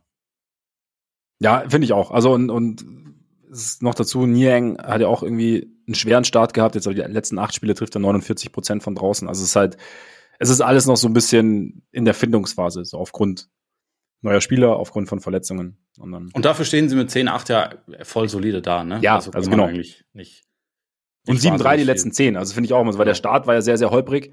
Und jetzt, so, wenn du dann sagst, klar, positiv in den letzten zehn Spielen, also es ist schon, sieht schon besser aus. Die Knicks. Das ist so ein bisschen das Gegenbeispiel, weil sind, die Knicks sind die Knicks irgendwie, ne? Die Knicks wissen einfach, was sie tun. Immer. Ja. Und das ist in der Regular Season wichtig und wertvoll, weil das nicht alle Teams wissen. Ja. Und, und sie spielen hart. Ja, die wissen, was ihre Stärken sind und auch, was sie nicht können. Äh, die holen unfassbar viele Offensiv-Rebounds. Sie kämpfen als gesamtes Team dafür. Es gab ähm, jetzt auch aus diesem, diesem Charlotte-Spiel, was ich mir angeguckt habe, da gab es so eine ähm, Szene, wo ich irgendwie dachte, das ist so Peak Nix. Da hatte, ich glaube, Gordon Hayward hatte so ein Breakaway eigentlich, wo er dann halt Richtung Gegenseite gesprintet ist und man dachte, äh, er hat eigentlich wahrscheinlich ein Layup. Zwei Knicks waren vor, vor ihm am eigenen Korb und haben ihn quasi wieder eingefangen kein ein, einziger Spieler von den Hornets ist mitgekommen. Und das war irgendwie, also einfach so eine Szene, wo man dachte, ja, die, die Knicks, die geben halt, die geben halt irgendwie 100 Prozent. Also abgesehen vielleicht manchmal von Julius Randle, der einen manchmal so ein bisschen frustrieren kann mit der. Aber das sieht vielleicht auch nur so aus. Körpersprache. Ja, ja. Es, es gäbe er nicht 100 Prozent. Naja, und ich meine, also er, er, er zeigt ja seine Frustration schon auch. Ja. Aber es ist jetzt, sie stehen halt selbst mit einem nicht guten Start von Julius Randle, auch wenn er mittlerweile besser wird, stehen sie ja irgendwie schon gut da. Jalen Brunson ist noch mal besser geworden, trifft mehr Dreier, nimmt auch deutlich mehr Dreier. Ähm, Mitchell Robinson ist bisher einer der einer der besseren Verteidiger der Liga wirklich, der halt wie gesagt auch weiter das das offensive Brett auffrisst. RJ Barrett ist noch mal einen Ticken besser geworden und irgendwie ich finde, es ist halt eigentlich bisher im Moment einfach die Fortsetzung der letzten Saison. So, mhm. die sind die sind gut, die haben ihre Identität gefunden, sie werden damit jetzt nicht die ganz großen Bäume ausreißen Richtung, Richtung Playoffs oder so, aber in der Regular Season ist das halt einfach schon mal eine richtig gute Baseline. Und es wird jetzt spannend zu sehen, was sie daraus machen, also wie sie dem hinzufügen. Ähm, ob sie da halt irgendwie auf den großen Star Trade gehen oder was auch immer, aber ähm, Stand jetzt ist es halt einfach eine sehr, sehr gute Regular Season Mannschaft. Und deswegen für mich auch eigentlich, also von aus diesem gesamten Tier würde ich sagen, sind die wahrscheinlich auch das sicherste Playoff-Team am Ende. Würde ich mit, ja, aber ich würde die Cavs schon noch mit reinnehmen auch. Also. Ich gehe auch stark davon aus, dass ja. die Cavs es packen. Aber ich glaube, bei den Knicks, ja klar, bei den habe ich noch weniger Bedenken eigentlich. Ja, also alles, was du gesagt hast. Also diese Identität ist einfach klar. Und sie haben halt auch, sie haben halt auch einfach eine richtig gute Bench-Unit, finde ich. So mit Quickly, Hart, DiVincenzo, Hartenstein, Barrett, also Barrett nicht Bench, aber wenn, wenn er da noch mit reinkommt in den Mix. Ja, das ist und, richtig gut. Und sie können sich halt, ja, sie, es ist einfach, es ist einfach immer unangenehm, gegen sie zu spielen. Und ich glaube, wie du sagst, das, das ist in der Regular Season ist das sehr, sehr wertvoll. Und, und was ich halt auch finde, sie haben halt einfach Leute, die zwar gern schwere Würfe nehmen, aber sie halt auch treffen. Und das ist halt so, also Brunson und Randall jetzt wieder ein bisschen mehr. Also Anfang der Saison war ja wieder eigentlich so, haben wir gedacht, wir haben jetzt wieder den Zwei-Jahres-Rhythmus. Ja, ja. jetzt, jetzt hat sich das alles so ein bisschen eingependelt. Und Barrett ja auch mit Das ist schon einfach geil. Man muss das immer wieder betonen. Sorry, aber die sind Platz 26 bei der Wurfquote.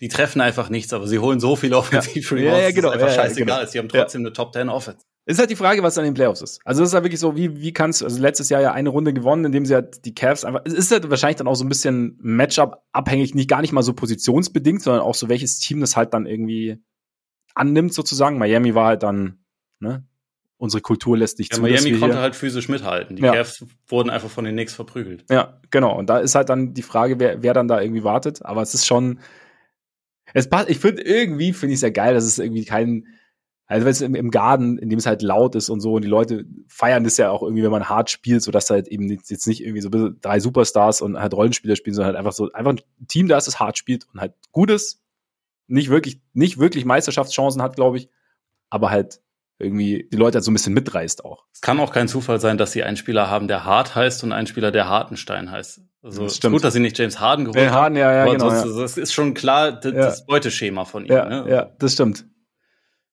Ja. Special Consultant Brad the Hitman Hart. Aber uh, schön. Es, es, es ist eine brutale Truppe. Also ich, ich gucke denen auch gerne zu, auch wenn es manchmal beim auch, auch ein bisschen wehtut. Ja, aber es ist so ein bisschen, es ist halt dieses Intensive einfach. Du machst ja. so, es ist, du, du denkst, es wäre Playoffs. Also gerade wenn es dann noch ein Heimspiel ist und die Halle laut wird, dann ist es halt, ja, von der Atmosphäre her passt es dann eigentlich. Ja, es, es geht auf jeden Fall ein bisschen in die Richtung der, der Ewing nix. Nur ohne ja. jemanden wie Ewing.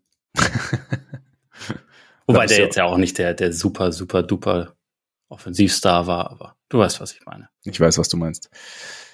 Nächstes Tier. Wie viele Teams? Äh, drei. Lass mich raten. Eigentlich ja, ist es total langweilig, weil einigermaßen Heat, Heat, Sixers, Bucks. Richtig? Absolut. Wo man sich da am ehesten drüber streiten kann, wäre wahrscheinlich die Sortierung. Aber äh, für mich, also das ist Contender-Tier. Es gibt auch noch Finals Favorit-Tier. Das ist jetzt offensichtlich für alle, die mitgezählt haben, fehlt nur noch Boston. Aber ja.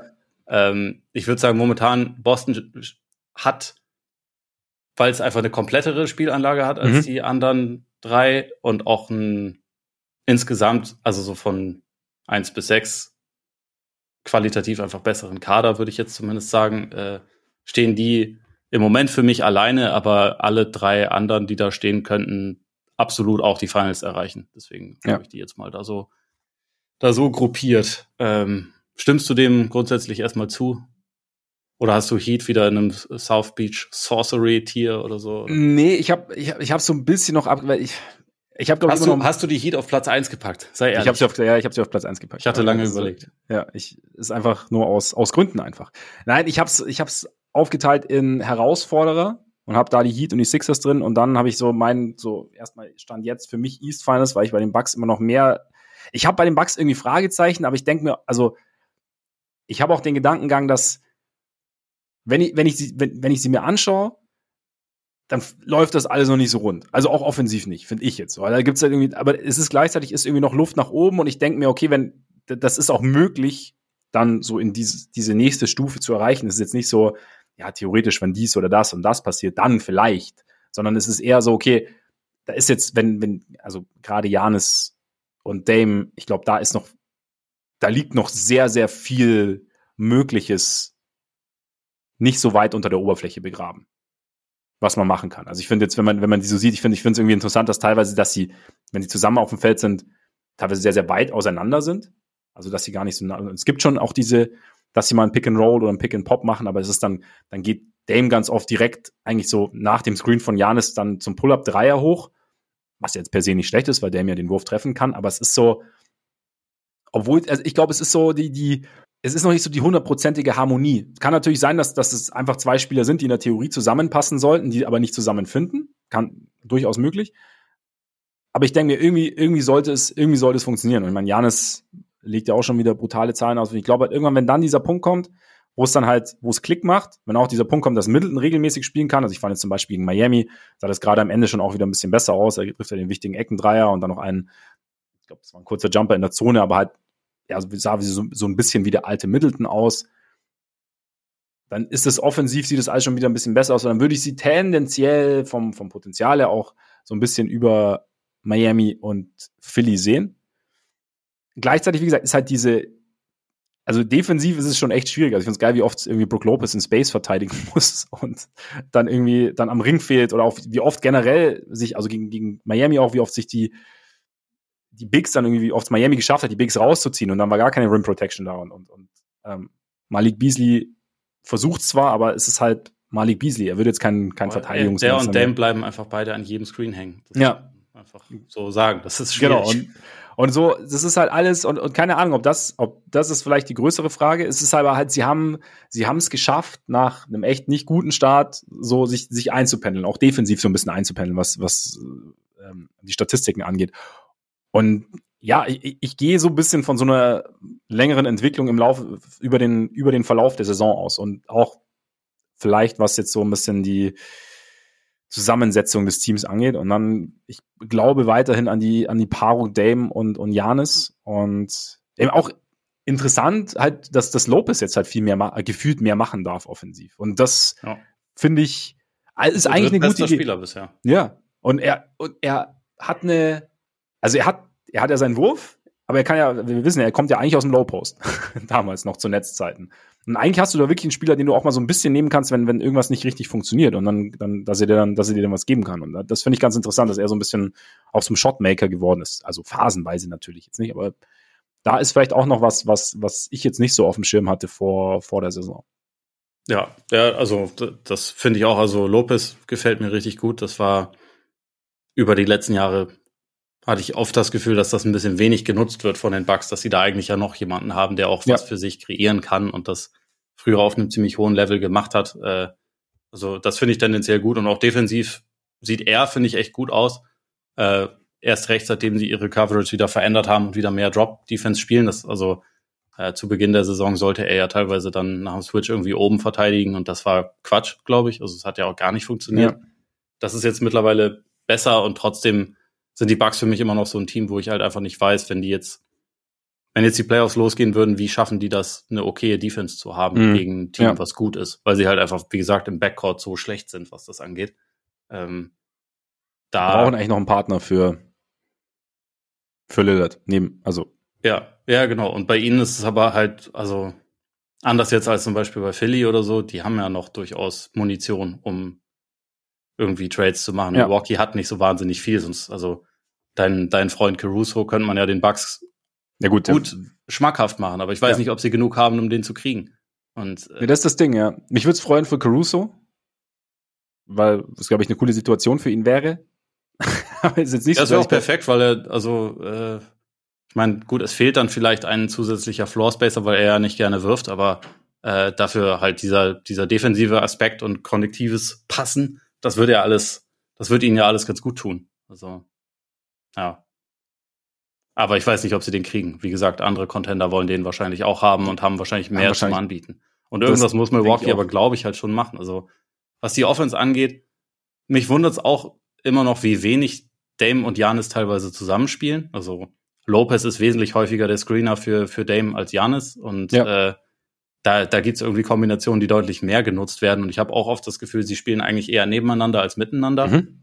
Aber die Resultate sind ja trotzdem schon top. Also die haben wirklich eine Top 5 Offense. Dame trifft zwar aus dem Feld nichts, aber schindet halt in bester James Harden Grifter-Manier Freiwürfe noch und nöcher zusammen mit Jan. Die beiden nehmen 20 Freiwürfe pro Spiel zusammen. Das ist ekelhaft. Aber gut. Also ja. es hilft dir natürlich auch dabei, eine, eine gute Offense zu haben. Und also wie gesagt, um die Offense mache ich mir insgesamt eigentlich jetzt nicht die großen Sorgen. Es mhm. ist halt einfach nur die Defense. Ob die gut genug sein wird für, einen für einen echten Contender, weil also wir haben über die letzten Jahre gelernt, du brauchst vielleicht nicht mehr unbedingt eine Top 5 Defense, um irgendwie Meister zu werden, aber okay muss es schon sein. Ja. Und Stand jetzt denke ich halt schon, wenn die mit einer Starting Five von, also mit, mit Dame und Beasley in der Starting Five, da gibst du halt einfach richtig viel erstmal schon mal ab, was du wieder reinholen musst. Und sie haben die Firepower, um es wahrscheinlich auch wieder reinzuholen, aber andere Teams haben halt im Zweifel auch gute Offense und können dann auch noch ein bisschen Defense spielen. Das kann Milwaukee bisher so semi gut. Und diese Firepower muss halt, sollte dann halt auch noch reibungsloser funktionieren. Also weißt du, wenn du da auch ja. noch so ein bisschen Empfindungsphase Ja, sie kann bist, auf jeden Fall noch mehr maximiert ja, werden. Genau. Wobei genau. ich da, wie gesagt, eigentlich ziemlich optimistisch bin, wenn Abs sie gesund bleiben. Das ist natürlich ja. auch noch so ein Ding. Aber also auch so, ich glaube, dass bei den Bucks die Bilanz im Moment ein bisschen trügt, weil die ja sehr gut aussieht. Äh, sie sind, glaube ich, bei 13,5. Sie haben aber auch überwiegend einen ziemlich gurkigen Spielplan gehabt und jetzt nicht viele gute Teams bisher geschlagen. Und ich finde, so vom, vom Prozess sieht es jetzt nicht so überragend aus, teilweise wie die. Aber es ist im Endeffekt auch egal. Erstmal musst du die Siege ja äh, dir reinholen und am Feintuning kann man dann währenddessen immer noch arbeiten. Aber ich habe einfach das Gefühl, sie haben noch ziemlich viel Arbeit vor sich, um ein richtig gutes Team zu sein. Wie siehst du es bei Miami? Tja, Miami Miamt irgendwie vor sich hin, ne? so, äh, so würde ich das ausdrücken. Ich habe das Gefühl, die sind eigentlich, also für die Regular Season zumindest sind sie eigentlich besser aufgestellt als im letzten Jahr, weil sie eigentlich noch mal also gefühlt ein paar neue anonyme Dudes dabei haben, die ihr Ding machen. Also oder was heißt anonym, aber Josh Richardson fühlt sich dort dann wieder wohl. Haywood Highsmith hat eine größere Rolle, fühlt sich darin wohl. Tyler Hero, bevor er sich verletzt hat, hat äh, besser abgeliefert. So Kyle Lowry wirkte besser. Duncan Robinson ist aus. Das ist das Miamigste überhaupt, ja, ja, ja. dass der einfach. Der war vor drei Jahren war das quasi die Entdeckung. Dann wurde er verdrängt von Max Struess, so market corrected. Dann ist er in den Playoffs wieder entmottet worden und jetzt ist Max Struess weg und Duncan Robinson kommt von der Bank, ist halt auf einmal eine Drive-Maschine, der nicht mehr nur ausschließlich Dreier wirft, sondern halt auch zum Korb geht, sein Skills alle Leute verändert hat. Ja und alle Leute stehen lässt. Ist, manchmal ja. ist es einfach wirklich eine bodenlose Frechheit, dieses Miami. Ja. Und dann haben sie noch Jaime Hackes Junior. Der ist geil. Der, Der ist, ist einfach wirklich geil. geil. Ja, wirklich. Und richtig cooler Spieler. Ja, also, also Rookie ja, aber spielt halt, als wäre er irgendwie in Jahr zwölf und wäre halt so der Typ, der dich ein bisschen so, der durch deine, seine Veteranenpräsenz sich zur Meisterschaft führen soll. Irgendwie. Du hast das Spiel gegen die Bucks auch gesehen, oder? Ja wie er im Post teilweise Middleton ins Leere schickt und ja, einfach so, unfassbar. Oh, wer ist hier eigentlich der Veteran? Das ja, ja, ja, also, ja, genau. Das ist schon geil. Ja. Ich bin ein sehr großer Fan. Kur kurzer Headfake und dann, dann am Ring oder dann auch so, also, also in der Zone war und komplett umringt von Janis und Lopez und keine Ahnung, kein Sonnenlicht, aber guckt kurz und dann kommt der Ball raus auf, auf Robinson, glaube ich, dann tatsächlich sogar, der den offenen Dreier hat. Also, äh, unfassbar. Richtig geil. Wie, wie hieß es bei Desperado, der größte Mexikaner, den ich je gesehen habe, kam in eine ja, Bar. Genau. Und es war Jaime Hackes Junior. Ja, ja. ja, geiler Spieler. Also äh, auch dieses, dass der so ähm, im Fastbreak eigentlich so immer die den Kopf oben hat und immer mhm. relativ schnell und auch also mutige Pässe spielt teilweise. Ja. Das gefällt mir sehr gut. Also der hat so ein, so ein Tempobeschleuniger und passt da einfach gut rein. Also wir haben den Namen Bam noch gar nicht gesagt, aber Bam wäre, also spielt auch mit Abstand sein bestes Jahr bisher und ist irgendwie so ein wenigstens Top 10 MVP-Kandidat bisher. Immer noch einer der besten Verteidiger der Liga, der aber auch offensiv irgendwie immer mehr schultert. Also Miami ist halt einfach gut und man weiß, die haben den besten Coach der Liga, die wissen, was sie tun. Ja. Die haben gegen all die Teams, die im Osten irgendwie nominell über ihnen stehen, auch schon Playoff-Serien gewonnen. Das hilft einem, glaube ich. Das ist ja. jetzt nicht unbedingt schädlich. von daher, die müssten einfach mit in dem Mix drin sein, obwohl sie nicht die, die Superstar-Upside von, von äh, den anderen Teams haben. Also das würde ich schon auch so sagen, aber das haben wir jetzt über die Jahre schon oft genug gesehen, dass das nicht immer eine Rolle spielt bei Miami. Ja, also bei, bei Bam fand ich jetzt auch gegen, Milwaukee, also Butler war ja raus und halt auch, also dieser Turnaround-Jumper, wenn, wenn der halt fällt, dann ist er halt schon, schon richtig gut. Er hat ja auch über Janis getroffen und sowas, das ist ja jetzt auch nicht, also da, da muss er auch relativ hoch ansetzen und ist ja immer so das Ding. Ich meine, er ist ja, er ist ja nie ein schlechter Offensivspieler. So, Bam muss dies machen, muss das machen, offensiv, aber das dann wirklich muss am Ende, sei jetzt mal dahingestellt. Aber in dem Moment, in dem er halt regelmäßig diese Würfe trifft, ist er halt an beiden Enden des Feldes halt ein Superstar. Also dann hast du ja einen Superstar im Endeffekt. Und dann hast du Butler noch dazu, der in den Playoffs, zumindest in den ersten Runden, halt spielt wie einer, wie ein Top-5-Spieler. Und dann, ja, dann, dann, dann kannst du, dann kannst schon weit gehen auf jeden Fall. Also das, und wenn äh, Jaime Hackes dann noch durch, durch die Zone tanzt, ist dieser Gnade Wiesen. Schon. Sind auf jeden Fall mit in der Verlosung. Absolut. Philly auch. Beim Philly haben wir schon mal ausführlicher besprochen. Seither, ja, es ist Embiid fühlt sich wohl, Maxi fühlt sich wohl, Harris fühlt sich wohl. Einfach ein gutes genau, Basketballteam halt, ne? Genau, die Leute, die sie zurückbekommen haben, fügen sich überwiegend gut ein. Also gerade gerade Batum gefällt mir jedes Mal total gut, ja. wenn ich wenn ich Spiele der Sixers sehe. Ähm, Kelly Oubre kriegen sie jetzt wohl bald zurück. Was gut ist, weil also das, was jetzt im Moment vielleicht so ein bisschen das, das Haar in der Suppe wäre, dass halt so ein bisschen noch ein Scoring Punch von der Bank fehlt und allgemein mhm. jemand, der halt noch ein bisschen zusätzlich äh, Creation und Ballhandling übernehmen kann. Ich würde sagen, das ist auf jeden Fall was, was die noch adressieren sollten, aber auch können. Also sie haben ja im Prinzip die Tools dafür. Und auch Ubre, also wenn er, man, man weiß es ja nicht so genau nach dem Autounfall, ne? Das ist ja schon irgendwie ja. eine krasse Sache, die dem da passiert ist. Aber also wenn wir jetzt einfach davon ausgehen, der spielt dann weiter so, wie er zu Saisonbeginn gespielt hat, dann da brauchen sie vielleicht auch nur noch den zusätzlichen Ballhändler, aber Playmaking, äh, ich meine, Scoring haben sie dann so ja. äh, noch zusätzlich und dann ist es, also Stand jetzt ist es einfach ein guter Kader, der äh, auch einigermaßen tief ist und natürlich halt zwei absolut überragende Dudes hat und mit Harris auch eine gute dritte Option. Also der ja. spielt ja auch nach wie vor ein echt gutes Jahr. Ja, voll. Also da, ich habe, ich habe, wie gesagt, ich habe es ja damals auch schon gesagt, ähm, als wir sie intensiver hatten. Ich habe Bock auf Philly. Also ich finde irgendwie, ist ein, ist ein cooles Team. Willst du jetzt noch was zu Boston loswerden? Hast du noch berühmte letzte Worte zu den Celtics? Nö. Äh, außer Get well soon, Christaps. Weiß man schon genau? Oder? Äh, nee, es, es hieß vorgestern oder so re-evaluated in about a week. Also mm, okay. äh, wirkte jetzt aber nicht so, als wäre damit jetzt Ewigkeiten raus. Okay. Ähm, aber mein, man hat man hat jetzt auf jeden Fall schon relativ viel sehen können, was ziemlich gut ist. Und ich finde auch äh, nach einem relativ schlechten Start hat sich auch die Bank stabilisiert, weil sich halt vor allem Peyton Pritchard stabilisiert hat. Äh, Sam Hauser hatte ja sowieso fast von Anfang an quasi nicht daneben geworfen. Man merkt, finde ich schon, dass noch ein zusätzlicher Big einfach fehlt. Also gerade sollte jetzt Porzingis irgendwie ein bisschen häufiger pausieren und es ist Porzingis, deswegen können wir davon ausgehen, dass er von Zeit zu Zeit mal pausieren wird. Ich habe immer ein bisschen Bauchschmerzen, wenn, wenn Cornette auf dem Court steht. Ich weiß auch, dass es Leute gibt, also auch Celtics-Fans, die das anders sehen, aber ich habe immer das Gefühl, irgendwie so ein bisschen beweglicheren äh, Spieler auf der Position hätte ich auch noch ganz gerne, wo man eher das Gefühl hatte, wenn es sein muss, kann der auch in den Playoffs ein bisschen spielen, weil das habe ich bei Cornet einfach nicht. Aber ansonsten ist es halt trotzdem einfach ein Team, was schon sehr viel hat, was ziemlich gut ist. Natürlich auch nach wie vor ein paar frustrierende Tendenzen, das ist klar, sonst wäre es auch nicht Boston. Aber ähm, es ist immer alles meckern auf einem relativ hohen Niveau. Im, Im Fall der Celtics definitiv, weil ich glaube, sie.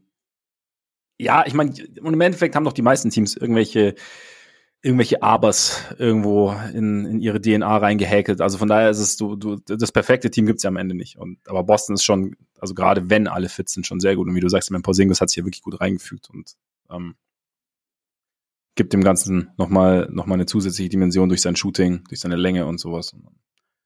Für mich jetzt gerade, also stand jetzt auch Favorit sowohl im Osten als auch ganz ist halt schwer zu sagen, weil Denver, weil Murray verletzt war, aber es wäre wär ein, wär ein interessanter Finals, glaube ich, wenn sollten Denver und die Celtics in Bestbesetzung aufeinandertreffen.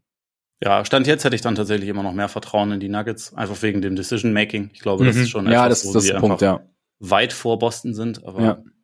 Boston hat auch ein paar Sachen, die Denver nicht hat. Deswegen, aber naja, das ist alles noch relativ weit hin, aber so genau. mit dem Saisonstart kann man insgesamt äh, aus Celtics Sicht auf jeden Fall sehr, sehr zufrieden sein. Das äh, ist ein Team, was ja nochmal besser geworden ist als letzte Saison. Da waren sie auch schon nicht schlecht. Eben. Eben. Und jetzt schauen wir uns aber erstmal die Finalrunde des In-Season-Tournament an. Spielen erstmal das aus. Um den ersten, heißt NBA Cup eigentlich? Ich hab's schon wieder vergessen, wie es heißt. Ja. Ja, genau. Den, den, den ersten NBA Cup spielen wir aus und freuen uns schon drauf. Beziehungsweise wir hören uns vorher sicherlich nochmal. Von daher bedanken wir uns jetzt für den Moment erstmal für eure Aufmerksamkeit. Schön, dass ihr dabei wart. Solltet ihr zum ersten Mal zugehört haben und das jetzt ab sofort gern öfter tun wollen, gar kein Problem. Apple Podcasts, Spotify, Deezer, Amazon Music, Google Podcasts, überall. Ihr könnt uns auch gern folgen bei Twitter, äh, bei X, bei Instagram. Schreibt uns gern an. Ihr könnt auch gern auf unserer Patreon-Seite vorbeischauen. Patreon.com slash Korpiger Podcast und Korpiger mit. Äh, richtig. Da gibt's extra Content. Und äh, für all diejenigen, die uns mit monatlichen Beiträgen unterstützen. Vielen Dank an alle, die das machen. Und genau, wenn ihr Lust habt, schaut da gerne mal vorbei. Und jetzt würde ich sagen, genießt euren Tag, euren Abend, euren Morgen und bis bald hoffentlich. Eingehauen. Eingehauen.